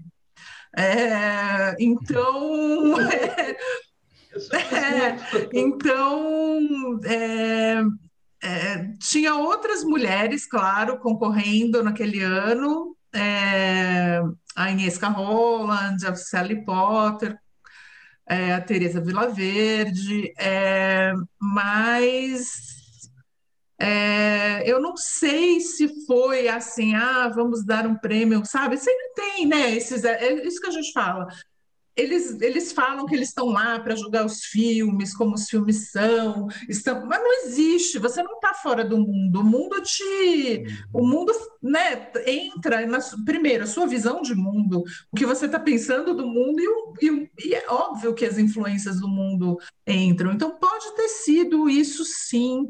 É, o filme tem. É, o filme é, é um filme estranho, né? Assim, um filme não estranho de difícil, mas estranho assim, tem, porque é isso, a, a história do filme, como, como, eu já falei, é, é, de duas pessoas que têm os mesmos sonhos, né? As coisas dos sonhos são as minhas cenas favoritas, são mais ficaram do filme comigo, são as cenas dos sonhos, que são cenas geladas, em geral, é, tem, né, tem pelo menos uma na, na, beira de um lago e tal, é, que eu acho bem bonitas, e, e eu lembro de ver aquilo, parecia que você saía do mundo meio, assim, você estava realmente num, num, outro mundo. É, as cenas são muito bem filmadas. O drama em si tem essa questão do, né, do, do sim, eles estão ali, eles, eles trabalham nesse matadouro, né, que é um ambiente é, é, ah, horrível. Sei que tem muita gente que trabalha, tem que trabalhar em matador, mas é um ambiente horrível por vários.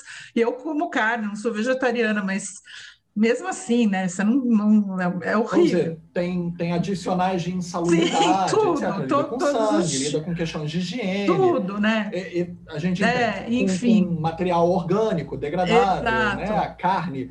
E o filme usa dessa violência para falar sobre a identidade feminina, né? Da protagonista, Sim. né? Ela tem uma questão da relação do sangue do corpo, principalmente naqueles sonhos, com essa personagem. Talvez, como você falou, o Paul Verhoeven tenha se atraído por isso, porque você lembrou do filme da Teresa Verde, que é, é um baita filme, que é o Colo, uhum. né?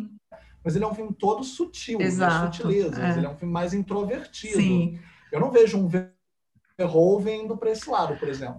É, foi pulso firme com o Como a gente falou na semana passada, sempre tem surpresas, né? Spielberg dando, dando a palma para o azul é a cor mais quente, sei lá.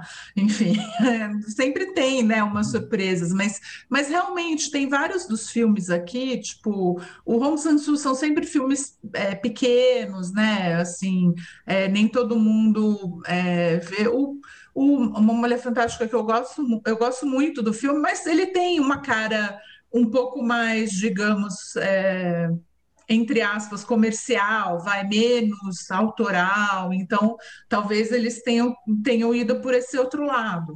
É, possível, vai saber o que se passa ali nas discussões. Um dos componentes, um dos, dos jurados era o, o, o Eliasson também, o artista. Então, sei lá, entendeu? Né? Tem, tem vários, vários outros é, membros no júri, né? Não é só o presidente que manda, o presidente manda mais, mas não, não, não manda sozinho em geral, né? É, enfim, não sei. Eu, eu, eu gosto de, mais dessas cenas, essas cenas são as que mais ficaram comigo. E sim, e, e uma coisa que ficou comigo que me incomoda cada vez mais é da mulher bem mais jovem com o homem bem mais velho, pelo menos com aparência de mais velho. Eu nem sei se ele é tão mais velho que ela, assim. Mas ali, ah, ah ele é só mais gasto. É, eu acho talvez, que ele é mais gasto. Mas, ai, não, me, me incomoda. É a vida difícil de matador. É, mas né? ele é gerente, né? Os dois têm uma. É, os dois têm uma. Eu, eu concordo com a Mara, ele, esteticamente o filme é um primor, mas os dois têm uma inabilidade social gigantesca. Sim. Então, ele, se não fosse o sonho, se não fossem as intervenções do próprio filme sendo filme, eles nunca acabariam nem sequer remotamente com a possibilidade de se encontrar na vida, Sim. talvez, ou de falar um com o outro. Então, ele, ele apela para um lado mais, é, é, é, uma metafísica ali, para conseguir juntar aqueles dois corpos. Eu, eu vejo até a questão que a Mari coloca com essa questão, como a gente falou, da violência no corpo, dos sonhos e do final polêmico, que a gente não pode falar aqui, para não dar spoiler, mas que geram uma controvérsia em relação àquilo. Eu queria aproveitar e rebater para o Orlando se ele concorda, já que antes de gravar a gente estava comentando um pouco essa questão do corpo, né? E como o festival é um festival de declaração que também fala sobre declarações no corpo, sobre identidade. Se isso também ajuda o filme a se propelir, isso, esteticamente ele é um primor, isso também é, se tira de letra, né? Mas você acha que conta? Concorda da vitória? Não concorda? É, Ive quer falar ou eu, eu, eu falo? Não, eu só fazer um registro assim que, que tem a ver com o que o Felipe estava falando, é, da lembrança que eu tenho do filme, que ela é uma lembrança é, muito mais da sensação de estar tá vendo aquela coisa estranha. Para mim, o que pega no filme é a atmosfera de estranhamento, e isso é muito mágico. Isso eu acho que, que é muito legal porque é, é, algo que a gente tem até dificuldade de nominar, porque não é só a montagem, não é o som, não é a fotografia, mas talvez o conjunto disso é, apresentado de uma maneira que não é muito habitual. O filme, desde as primeiras cenas, ele tem um, um estranhamento. Aí a as figuras, né? Os atores são estranhos, não tem aquela nenhuma beleza padrão. É, eles fazem coisas fora do padrão, os ambientes não são os que a gente está acostumado a ver. Então, tu vai somando tudo isso e, é, e o que dá na, na, na, tal da narrativa, uma narrativa que leva ao estranhamento. É essa lembrança positiva, né, positiva no sentido de, de uma defesa, né, de por que, que o filme, afinal, pegou, por que, que o júri se encantou, o que, que esse filme tem. Eu acho que é ter conseguido um, uma atmosfera de estranhamento hum que é muito mágica, assim, que não é não não dá para elaborar num projeto. Eles conseguiram Sim, fazer. É. Então essa defesa é, que eu faria. Tanto que é, tem muito claras, principalmente as, as imagens do sonho, assim, tipo é, eu lembro que ia passando e aí iam falando, ah, e a gente sempre discute, né? Ah, o que, que você acha legal? Eu falei assim, eu não sei, mas aquela, realmente, aquelas imagens são muito marcantes, né? Isso é muito difícil de acontecer, porque isso, anos depois, eu aqui eu lembro claramente daquelas imagens, né? Mas desculpa, Orlando, agora. Não, é, concordo plenamente, eram, eram os aspectos que eu ia comentar também, como a, como a Ivonete falou, é, somando que, é, como a, a, a, Mari comentou, é, talvez você po pode dizer que não é um, seja um ano tão feliz, mas na verdade todos os filmes esses que, que, o, que o Filipe citou, por exemplo, são dignos, tem, estão, são filmes que cabem na competição, uhum. né? Mas de uma certa forma eles se anulam no sentido um ou outro ponto, né? Ele parece que nunca sobe ali um degrau para se uh, destacar, né? E o que eu acho para mim que o Corpo e Alma fez foi esse degrau a mais, que é extremamente arriscado, né? Acho que ele não teve medo nenhum de, de de, de, de, arriscar, poderia estar dado muito errado. Nós ainda vamos falar do Touch Me Not, Não Me Toque, eu acho que para mim é o risco que deu errado. E, e, e, e, ao mesmo tempo, qual é a base, né? O que talvez explique também um pouco essa concordância. A gente nunca sabe, né, direito o que rola no uhum. júri, mas é, é, especialmente para mulheres, é, porque acho que o filme é um filme mais feminino do que masculino, é mais dela do que dele, né?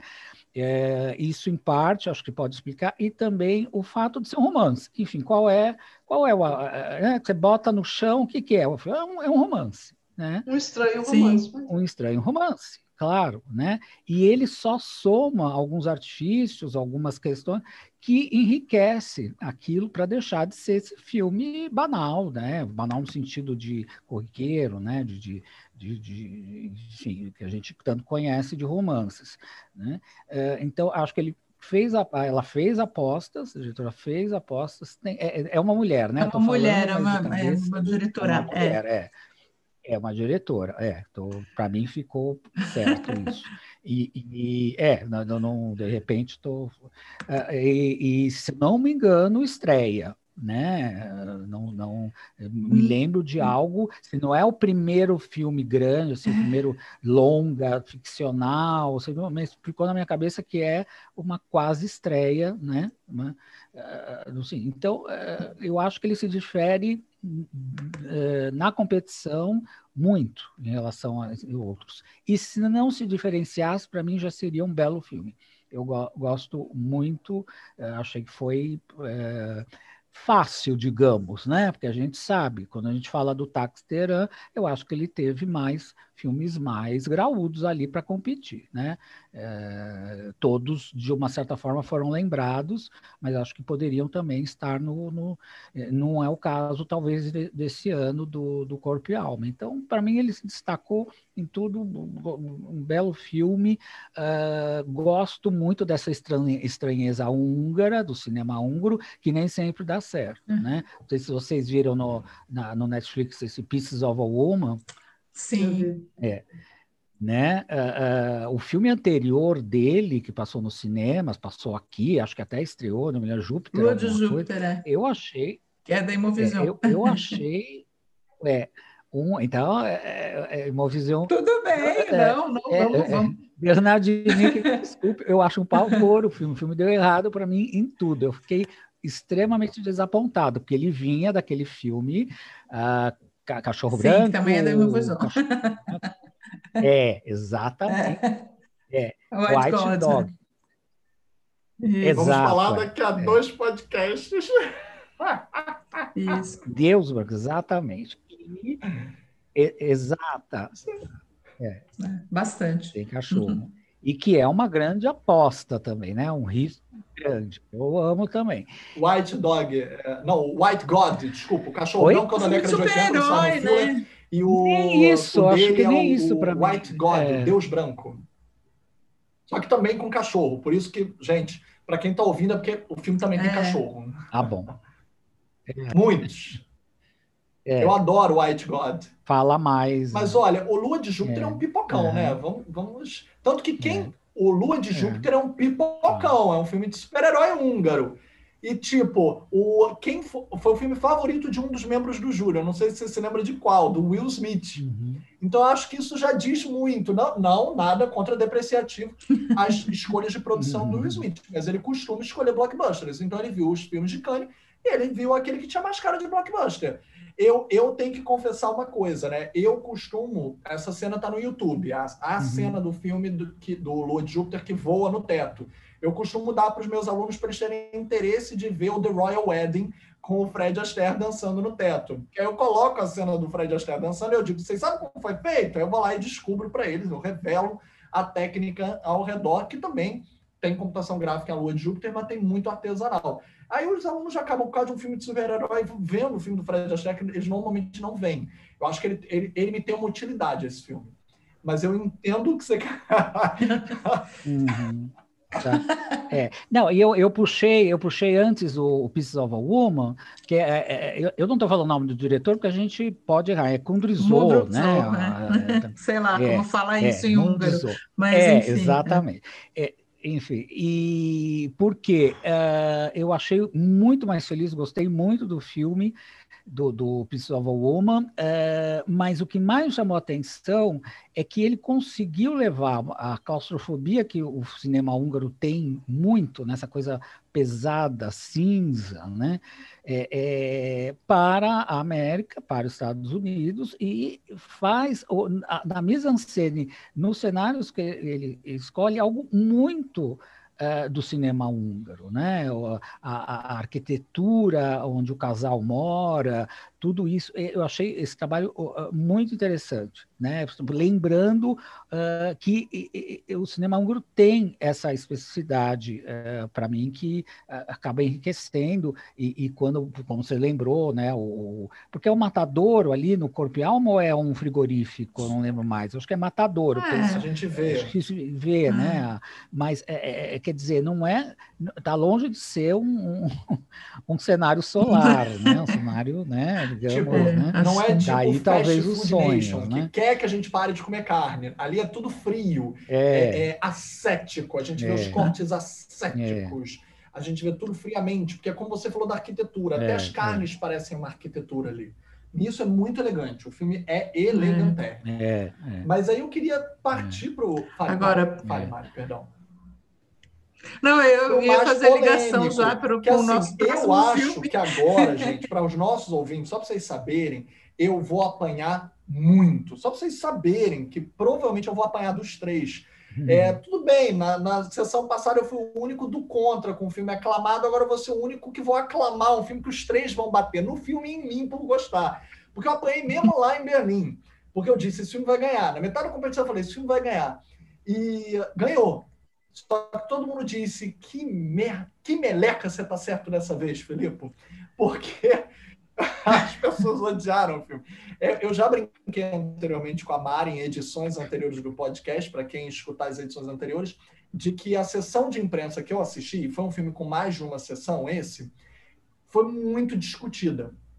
É, como ele é um filme que ele constrange, ele quer constranger através de intimidades do sexo, de sexualidade, etc., é, são cenas muito íntimas, muito complexas, uma, um limite ético ali, uma linha muito tênue, do que é real, do que é ficcionalizado, do que cada um bota da sua vivência, com personagens também bastante complexas, algumas com algumas deficiências físicas, que tem algum tipo de ultra exposição no, no sexo filmado dentro do filme, né? Então a gente vê, mas também é emancipador, porque tem personagens ali que a gente tem que entender que também há dificuldades da, no nosso, nosso padrão vendido, sociedade, etc. e tal. A gente entende que nem todos os corpos são naturalmente colocados dentro do, da linha do desejo que é vendida na sociedade. Infelizmente não são, e a gente sabe disso. E tem dificuldade de poder exercer a sua sexualidade. Ah, traduzindo, mulheres velhas transando, é isso? Não, não, não tem muito mais. Tem muito mais.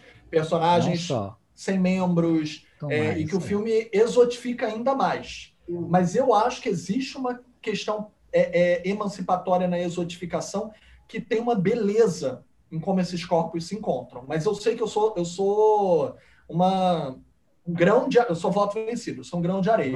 E a, a minha sessão, quando tinha um barulho na sessão, as pessoas xingavam, gritavam, diziam: cala a boca, é, para de fazer barulho, quem trouxe comida? Foi tanto xingamento. Teve gente que, foi, que pediu para pessoas serem retiradas da sessão.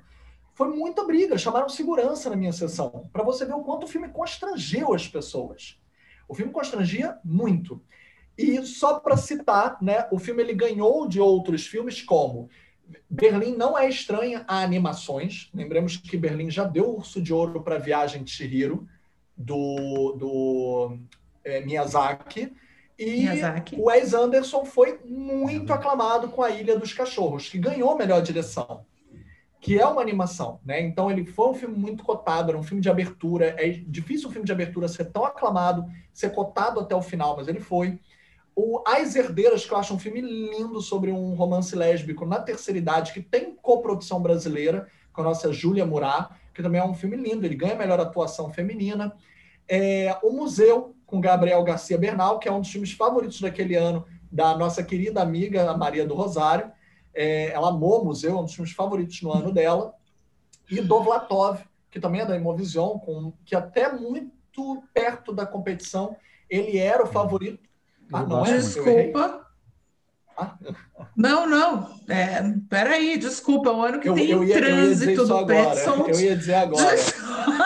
Eu ia dizer agora. De Deus, não só, tinham Mas tudo dois, dois filmes com o Franz Holovitz.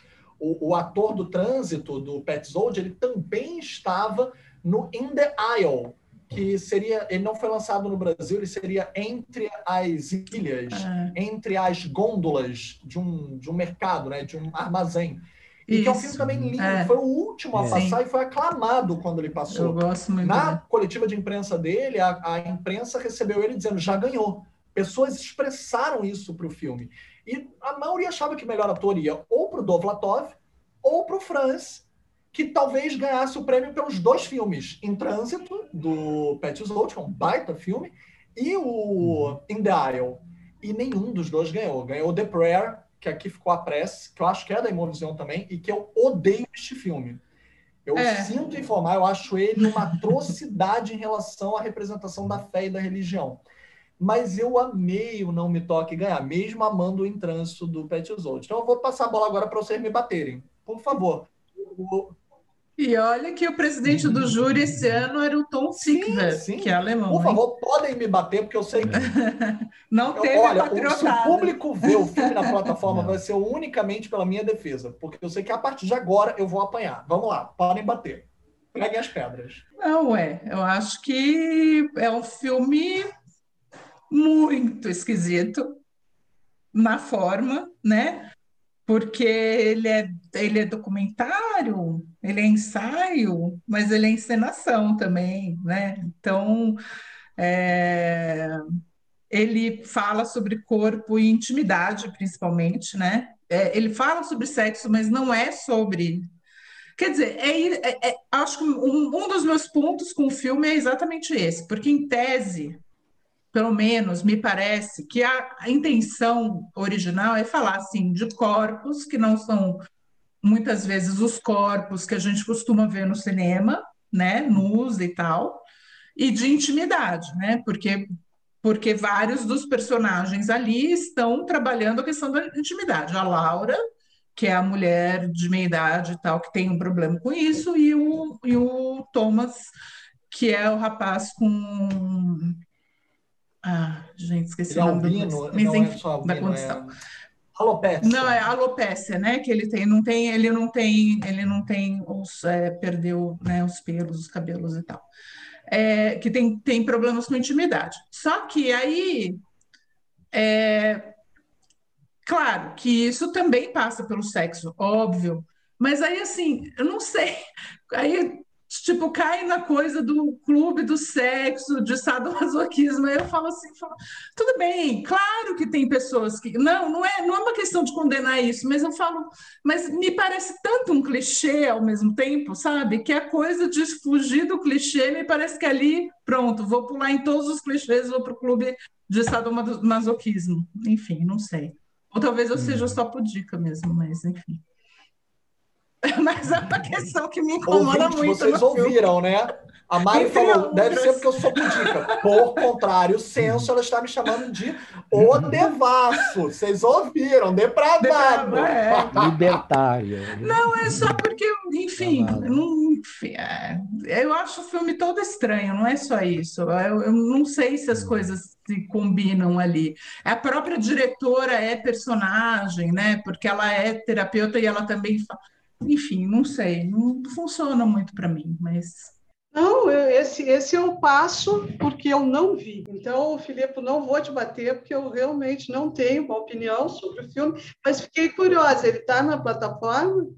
Eu gosto de, de, imagens estranhas. Agora, tem que ter um sentido, tem que ter uma, e aquela luz de padaria o tempo todo também, não entendo muito. A luz, luz de padaria é ótimo. Mas, enfim. Que não é a luz de enfermaria, é outra é, luz. não, não, é, é meio de também, enfermaria, de é de hospital. Tem, tem cenas no hospital, hospital, mas não só as cenas de hospital. Aqueles bem preconceituosos, um monte de gente doente, a luz é do hospital, né?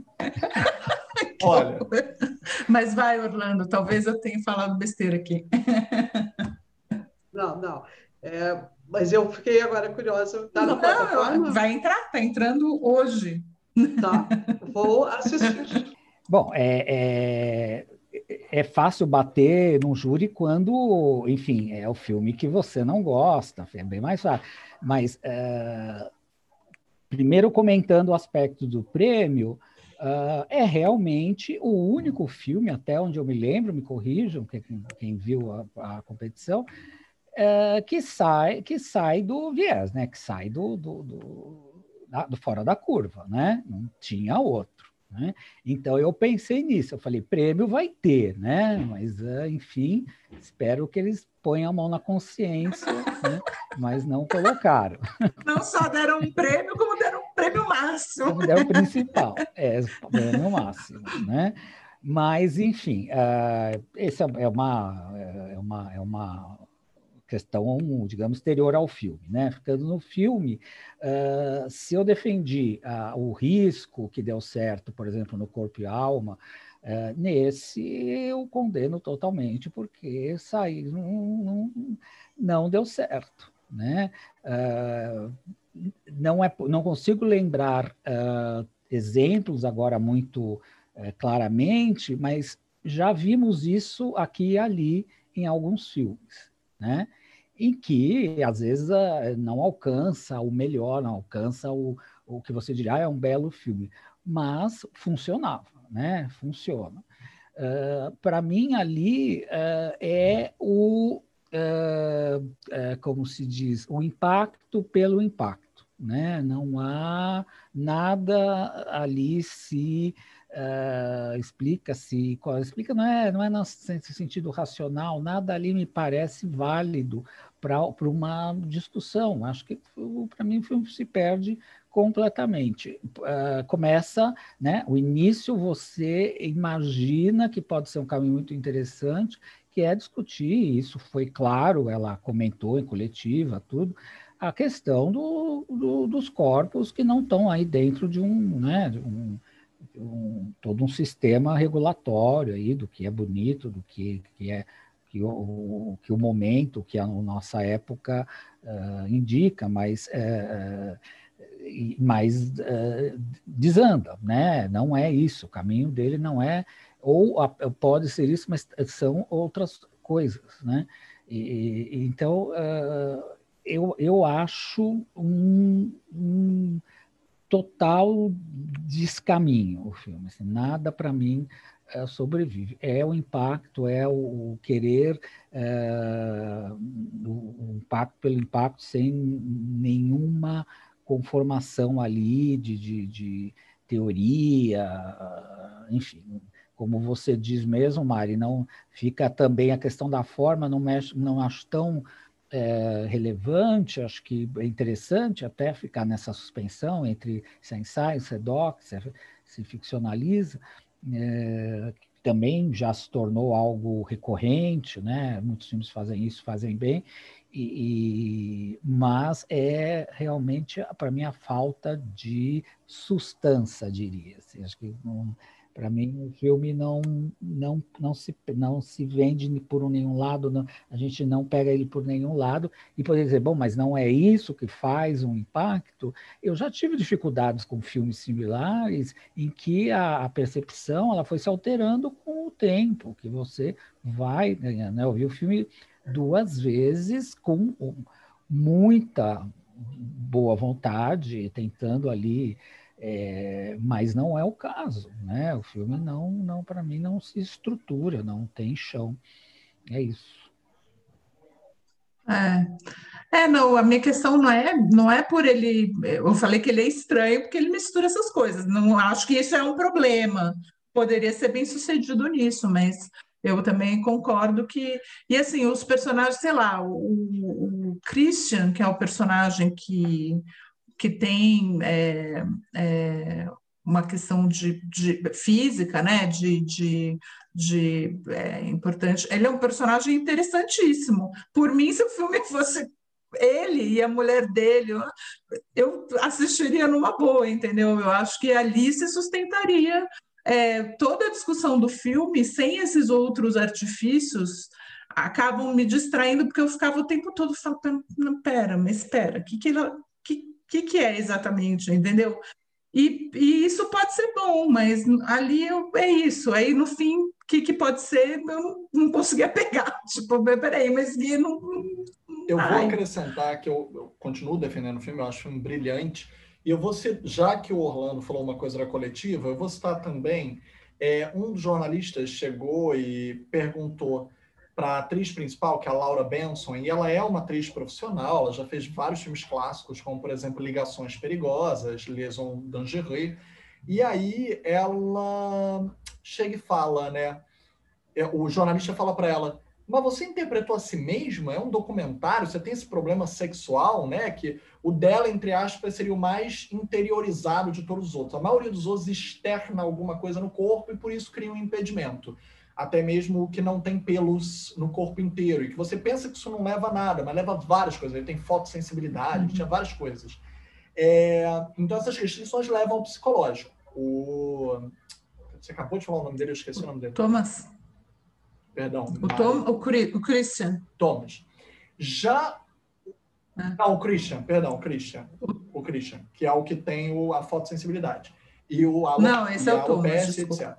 A Laura Benson, a personagem. Desculpas. É, eu também vi o filme mais de uma vez, mas eu não revi recentemente, então o nome vai escapar. Mas a personagem principal da Laura Benson, ela é uma personagem totalmente interiorizada. Ela não consegue ter, voltar a ter intimidades. E ela é a única que, na teoria, não tem nenhum impedimento externo que você pense, visível. E eu acho sim que o filme costura toda a trama a partir do psicológico dela, e o mais interessante de tudo foi esse momento da coletiva. o jornalista diz, mas é um documentário sobre seu problema sexual, é, isso parece tão egocêntrico, tão autocentrado. Ela chega e diz, obrigada por achar que é meu, mas não é meu, eu estou atuando. Ele diz, como assim não é seu? E aí vem a diretora, a Dina Pintillier, que é uma o Orlando falou sobre revelar diretoras, né? Ela é uma diretora que já tinha feito vários documentários de longa-metragem, mas esse é o primeiro, entre aspas, de ficção, né? É uma docu-ficção, mas é o primeiro, entre aspas, ficcional. É, e ela diz: o problema é meu. Eu tenho esse problema. E aí o jornalista, isso quebra assim a coletiva. Eu me lembro que todo mundo ficou sem graça, inclusive, porque ela se intrometeu na resposta. E ela diz: na verdade, é uma mistura de todos nós. E aí ela diz como é que foi feito o roteiro, todos tiveram um laboratório, todos falaram sobre suas maiores questões, alguns dos artistas foram procurados por isso, inclusive, teve uma chamada pública. Eles... Tipo o filme Fobia do Kiko Goifman? Sim, a experiência sim, do filme o, Fobia do Kiko o Goifman teve um filme assim, mas eu não acho que ela tenha tido ciência dessa, dessa produção. Não acho que ela conheça. Mas tem uma questão muito similar. Não, não, é evidente. Evidente, evidente. evidente mas é, mas eles criaram diários de todo o elenco e eles misturaram esses diários. Então, vários dos problemas que a gente vê em todos, todas, porque tem várias personagens não binárias, né? Travestis, transexuais ou outras não binariedades, estão em todas. Todas compartilharam todas. E eles disseram que fazer, o processo de fazer o filme foi uma terapia catártica para todas. Todas saíram dali de alguma forma modificadas e evoluíram com aquela troca entre os problemas uns dos outros, entre as questões uns dos outros. E percebe-se no filme. Eu vejo a libertação da Laura Benson com aquela belíssima cena final que é o pôster do filme. Acho aquela uma das cenas mais lindas possíveis, com uma catarse gigantesca que eu vejo representada em todas as personagens. Concordo com a Mari. Se o filme inteiro fosse da personagem da Laura Benson, também funcionaria. Seria até mais genuíno, apesar da questão principal não ser dela ser da diretora e que é assumida no final, quando elas trocam de lugar. Elas trocam de lugar diante da câmera. Quando mostra. O, o filme não tem tantos talking heads, mas em alguns momentos tem cabeças falantes depondo para a câmera. Na cena final, ela troca de lugar com a diretora e a diretora senta no lugar dela. E, e de maneira confessional, fala mesmo, a mesma questão. Então, acho que é uma troca de catarses, até do aprendizado com a questão do outro, de, uma, de um poder empático gigantesco. E, eu, e para falar a verdade, eu gosto da, da frieza que vocês falaram, meio hospitalar, porque quem eu acho que dá cor no filme é a trilha sonora. Os ruídos, o desenho de som e a trilha eu acho brilhantes. Eu acho que o filme conta muito através daquelas músicas que são orgânicas, tem voz, tem, tem cuspe, tem, tem uma sonoridade muito corpórea, instrumental ali na trilha, que eu acho que dá cores para essa asepsia do, do, da, do impedimento do desejo. Tem uma coisa que eu acho muito linda no filme. Eu, eu, defendo o filme até o fim, mas eu aceito apanhar por ele, porque eu sei que ele é um filme que ele quer isso. Ah, é. Ele quer causar essa discussão. Ele quer. Ele não, não sai é. Tanto que teve briga na mas, sessão. É, então, é, mas dê uma opinião. É, é, é, minha impressão ou eu acho que o filme não aconteceu fora de lá? Não aconteceu fora de lá. É, não, não, me parece que essa é, polêmica, talvez restrita ao festival, tenha se não. É, contaminado outros, é. né? É, não é um Lars von Trier, né? Não. É. não. Não, e não se preocupem que até na nossa primeira edição, próprio Jean Tomás, a gente mencionou, ele menciona o filme, ele diz, não, foi um fracasso. Infelizmente, aqui no Brasil não houve identificação. Uhum. Mas é por isso também que a plataforma existe, uhum. para alcançar outros públicos que não só o do passante do cinema, o da, das metrópoles. Hum. Oh, super curiosa. Não, mas a, a, ideia é essa, né? Aqui a gente não tá para falar não veja nenhum filme, não ou veja, né? Uhum. Óbvio, né? Então, uhum. é, eu não gosto disso nem nem na, enfim, no, muitas vezes nos guias de consumidor que viraram a crítica, é, a uhum. crítica de cinema e de, de televisão, né? Porque quem sou eu para dizer alguém veja esse filme ou não veja esse filme, gostei ou não gostei, né? As coisas não são tão simples assim. Eu tenho uhum. problemas com o filme, mas eu também ah, vejo qualidades também. Não é um filme, nenhum filme que chega uma nenhum não acontece de filmes bestas chegarem à competição de festivais desse nível. Acontece, mas é raro, né? Digamos. Então, assim, é, esses filmes têm uma razão de, de, de ser, né? Eu acho que ele tem uma proposta. É isso. Para mim, não funciona totalmente, mas eu acho. Eu, por exemplo, aquele personagem, o Christian, que é o, que é o rapaz que tem. e é o relacionamento dele com o homem, eu acho aquele personagem fantástico, entendeu? Isso, sabendo que, obviamente, não é totalmente, não é ele, não está se. Não, não, é um personagem, né? Também. É, não sei até que ponto é, é um personagem ou é ele, mas é, de qualquer forma é. A esposa dele é a é, esposa é, eu mesmo. imaginei. Agora que eu estou associando o nome a personagem, ele tem deficiência, a esposa não tem. Não tem e eles têm uma vida, eles dizem, disseram na sessão de imprensa, eles têm uma vida sexual uhum. saudável mesmo que ele tenha vários impedimentos no corpo dele, para quem for ver o filme vai ver que ele tem muitos impedimentos do que a gente considera padrão, e ele e a esposa encontraram mínimos denominadores comuns para chegar a esse desejo, para satisfazer esse desejo, de outras é, formas. É, eu acho ele é o personagem mais eficaz nessa questão do tipo de confrontar as nossas o que você pensa, sabe, assim, a maneira como ele fala, é isso que eu acho, assim. Isso eu acho ele é um personagem que, em princípio, você falaria, nossa, que exploração, né, usar um personagem, mas depois ele te dá um, um sopapo na cara e fala assim, não, não sou nada disso aí que você está pensando só porque você está me vendo, entendeu? Então, ele, por mim, eu, assim, eu acho o personagem mais interessante, mas, enfim, vejam o filme, e tirem suas próprias conclusões. Se vocês são o time Filippo ou o time Orlando. Ivonete depois vai mandar o voto. Gente, acho que foi boa a nossa discussão, mas acho que já, já demos aqui nosso tempo, né? É, obrigada, Ivonete, Orlando, muito bom vê-los aqui, né? Depois de mais de um ano de nos vermos pessoalmente. E acho que é isso, né, Filipe? Vamos encerrar por aqui. Forgive me, here I cannot stay. He cut out my tongue, there is nothing to save.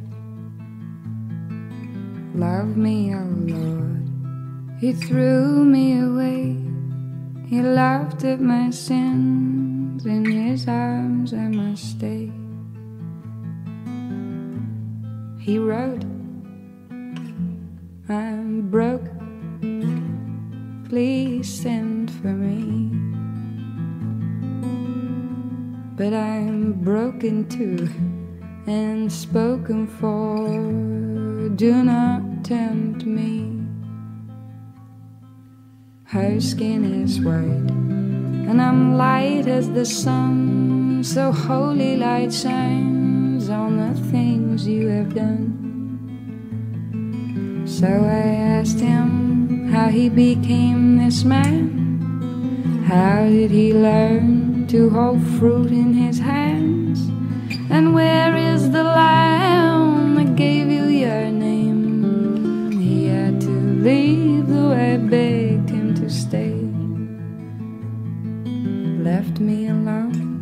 when I needed the light. I fell to my knees and I wept for my life. If he had have stayed, you might understand. If he had have stayed, you never would have taken my hand.